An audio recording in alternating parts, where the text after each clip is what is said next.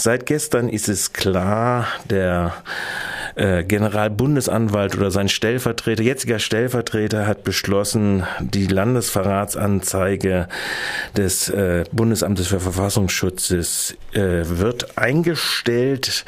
Es liegt kein Staatsgeheimnis vor. Auch die subjektive Absicht, einen schweren Nachteil für die äußere Sicherheit der Bundesrepublik Deutschland herbeizuführen, kann nicht ausgemacht werden und auch nicht die Absicht überhaupt zu schaden. Am Telefon begrüße ich jetzt den Vorsitzenden des Parlamentarischen Kontrollgremiums für die Geheimdienste in der Bundesrepublik Deutschland, Dr. André Hahn. Zunächst mal Hallo nach Sachsen. Ja, schönen guten Tag.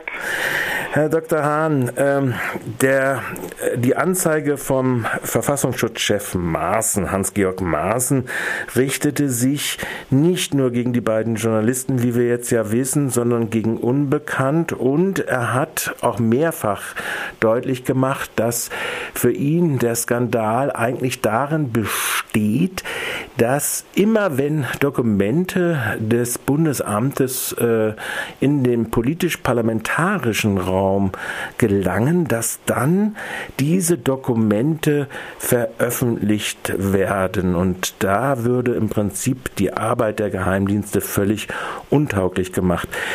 Fühlen Sie sich als Verräter der deutschen Geheimdienste? Nein, ich finde, das alles ist indiskutabel, was dort gelaufen ist in den letzten Tagen. Die Strafanzeige war unsinnig äh, nach dem Motto, haltet den Dieb, äh, wenn er im eigenen Haus nicht die Lecks stopfen kann, dann wer sind es angeblich andere. Wir haben in der Vergangenheit mehrmals gesehen, dass Dokumente, bevor sie überhaupt die Abgeordneten oder den parlamentarischen Raum jemals erreicht haben, schon in den Medien standen. Das heißt, es muss aus dem Verfassungsschutz selbst gekommen sein oder aus den Ministerien, die auch diese Dokumente haben. Äh, das ist einfach eine unverschämte Unterstellung, wenn man äh, den Abgeordneten hier äh, sagt, sie seien schuld daran, dass Dokumente in die Öffentlichkeit kommen. Auf der anderen Seite ist natürlich diese gesamte Geheimniskrämerei falsch. Es gibt viele Dinge, über die man öffentlich reden könnte, die aber unter Geheimschutz gestellt werden. Ich habe Verständnis, ein gewisses Verständnis dafür, dass Herr Maaßen wissen will, wie solche Dinge an die Öffentlichkeit kommen. Das ist seine Aufgabe als Dienstherr. Aber dann mit Strafanzeigen zu arbeiten, Möglichkeiten, äh, Journalisten zu verfolgen und auch deren Quellenschutz dann am Ende an, anzugreifen, das ist indiskutabel und ich kann es nicht verstehen, dass er aus der ganzen Affäre jetzt äh, unbeschadet herauskommen soll. Der Generalbundesanwalt musste zurücktreten, aber Auslöser der gesamten Aktion war Herr Maaßen und deshalb glaube ich, dass auch er sich dem Parlament noch wird stellen müssen und dass der Rücktritt oder die Entlassung von Herrn Range nicht die letzte personelle Konsequenz gewesen sein kann. Kommen wir nochmal zu dem Ausgangspunkt. Äh, die Anzeige bezieht sich ja auf ein Dokument, nämlich die Tatsache, dass im Bundeshaushalt 75 zusätzliche Stellen geschaffen worden sind mit dem Zielsetzung, das Internet, insbesondere die sozialen Medien, in ihren Strukturen besser ausforschen zu können. 2,75 Millionen Euro sind genehmigt worden dafür von einem Geheimausch geheimtagenden Ausschuss. Ist überhaupt diese Frage, das ist doch eine öffentlich interessante Frage, wie wird im Inland geguckt, wie in sozialen Netzwerken operiert wird? Wieso ist das überhaupt eine geheimnisbedürftige Frage? Natürlich ein äh, brisantes Thema, das weiß auch der Verfassungsschutz. Und äh, inzwischen ist man ja so weit, dass man mit dem Vorwand, Terrorismusbekämpfung betreiben zu wollen, äh, fast alles ermöglichen will, unter anderem eben auch die Überwachung sozialer Netzwerke. Wenn es einen konkreten Anfangsverdacht gibt gegen bestimmte Personen oder Gruppierungen, ist das etwas anderes, als wenn man flächendeckend versucht, in die sozialen Netzwerke hineinzukommen. Und genau das ist ja das, was man im Moment befürchtet. Und dieses Dokument äh, um das es geht, soll vorgelegen haben im äh, Vertrauensgremium. Das ist ein Unterausschuss des Haushaltsausschusses. Ah, nicht Sie? Also Nein, nicht das war nicht das Parlamentarische Kontrollgremium. Das hat, bekommt diesen Haushalt gar nicht zu sehen? Das bekommt nicht die Details des Haushaltes zu sehen, bekommt aber einzelne Punkte auch dargestellt, äh, weil wir ja insgesamt die Arbeit der Geheimdienste kontrollieren sollen. Aber die Details und die Summen und die konkreten äh, Nachfragen können nur im Vertrauensgremium gestellt werden. Das ist ein kleiner Teil des Haushaltsausschusses Ausschusses. Ich halte das ohnehin für problematisch, wenn man mehrere Gremien hat, die gegeneinander ausgespielt werden können. In Sachsen beispielsweise werden die Details des äh, Verfassungsschutzhaushaltes sehr wohl im offiziellen Haushalt veröffentlicht. Das sollte man auch äh, auf Bundesebene tun. Es gibt keinen Grund, dort Geheimnisse zu haben. In dieser Frage jedenfalls nicht. Und äh, es zeigt aber, dass man einfach Angst hatte, dass dort bestimmte äh, Dinge, die man vorhat in den sozialen Netzwerken, öffentlich werden. Nun sind sie es geworden.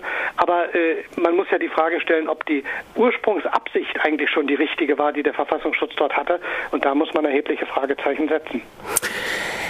Wir haben jetzt ein Detail schon mal angesprochen. Äh, das ist also praktisch die parlamentarische Kontrolle des Geheimdienstes, also ihr neuner Gremien, wo die Opposition mit zwei Abgeordneten, Sie sind der Vorsitzende zwar, der Abgeordnete Ströbele ist, glaube ich, noch der zweite von der äh, parlamentarischen Opposition. Sieben Abgeordnete kommen von äh, der großen Koalition, jetzt in dieser Konstellation des aktuellen Bundestages wenn jetzt wir eine Konstellation haben, dass das eigentlich zuständige Gremium noch nicht mal über den Haushalt ganz genau Bescheid weiß, geschweige denn, was ja eigentlich sinnvoll wäre, auch die Öffentlichkeit darüber Bescheid wissen äh, äh, würde, äh, wie findet dann überhaupt noch Kontrolle statt? Haben Sie wenigstens den Zugriff auf die G10-Maßnahmen oder das, was jetzt ja Netzpolitik.org auch vermutet, dass sie ausgeforscht worden sind? Also äh, das ist ein Kernproblem der parlamentarischen Kontrolle, dass sie seit Jahren nicht wirklich funktioniert. Das hat ja nicht erst äh, der NSU-Skandal gezeigt. Wir haben das parlamentarische Kontrollgremium, das allgemein den Bundesnachrichtendienst, den Verfassungsschutz und den militärischen Abschirmdienst kontrollieren soll. Wir haben dann die G10-Kommission, die Abhörmaßnahmen, das Ausforschen von Handys, von Mailverkehren äh, genehmigen muss in bestimmten konkreten Einzelfällen auf Antrag. Und dann gibt es eben dieses Vertrauensgremium für die Haushaltsfragen. Und eigentlich dürfen wir miteinander gar nicht reden und uns austauschen über Vorgänge, die im jeweils anderen Ausschuss stattfinden. Das ist irre. Deshalb müsste man auch den, äh, das Vertrauensgremium auflösen, in den Haushaltsausschuss integrieren. Der Haushaltsplan ist öffentlich. Dann könnte auch jeder sehen, was die Geheimdienste ausgeben. Es gibt überhaupt keinen Grund, das äh, unter Verschluss zu halten. Und äh, auch die G10-Kommission fühlte sich ja, wenn man sich jetzt den NSE-Untersuchungsausschuss ansieht, betrogen, dass sie nicht vollständig informiert worden ist und Maßnahmen genehmigt hat, dass die Amerikaner mit an äh, Kabelknotenpunkten in Frankfurt sein können. Von dem äh, Umstand haben sie überhaupt keine Kenntnis gehabt, als sie die Maßnahme genehmigt haben. Also dort äh, liegt einiges in Argen und was die Überwachung von Abgeordneten angeht, äh, erfahren wir das natürlich nicht. Wenn man gegen Unbekannt ermittelt, gehören dazu natürlich aus Sicht des Verfassungsschutzes auch die Gremien, die die Geheimdienste kontrollieren, also auch das Kontrollgremium und äh, das Vertrauensgremium. Offiziell sind wir über äh, entsprechende Maßnahmen nicht informiert. Offiziell nicht informiert. Äh, die äh, Netzpolitik.org, die Objekt, Anzeigenobjekt gewesen ist und gegebenenfalls über eine Verfassungsschutzmaßnahme ausgeforscht worden ist, nachdem der Generalbundesanwalt ja gesagt hatte, er wollte ja die Ermittlungsmaßnahmen auf dieser Ebene nach Strafprozessordnung ruhen lassen, hat er zumindest gesagt. Der nicht mehrige Generalbundesanwalt, ist natürlich die Frage, wenn Sie so wenig miteinander kommunizieren dürfen, wie kommt denn überhaupt der Herr Maaßen zu dieser Auffassung, wenn 38 Beschäftigte sowieso die ganzen, äh, im, allein schon im Amt äh, davon wussten, dass ausgerechnet nun die Parlamentarier und ihre Zuarbeiter der, der, der Kernpunkt sind? Ja, die Frage müssen Sie natürlich Herrn Maaßen stellen. Er wird schlecht zugeben und einräumen, dass auch in seinem Haus undichte Stellen sind. Aber es sind ja zum einen die Mitarbeiter im Verfassungsschutz selbst, dann ist es das zuständige Ministerium des Innern, das die Aufsicht hat über den Verfassungsschutz.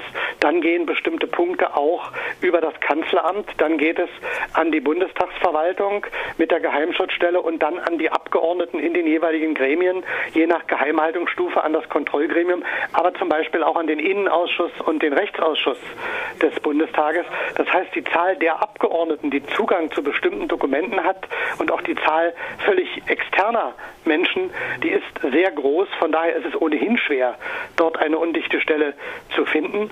Und äh, das ist eine, aus meiner Sicht eine Schutzbehauptung. Und ich finde auch nicht äh, akzeptabel, wenn Herr Maaßen jetzt sagt, er hätte ja nur eine, Stra nur eine Strafanzeige gestellt. Alles andere, was jetzt diese Affäre ausgelöst hat, hat der Generalbundesanwalt zu verantworten. Beantworten. Herr Maaßen hat die Namen der Journalisten genannt in seiner Strafanzeige. Zumindest ist das unwidersprochen geblieben, dass das geschehen ist. Und er wusste natürlich, was er damit auslöst.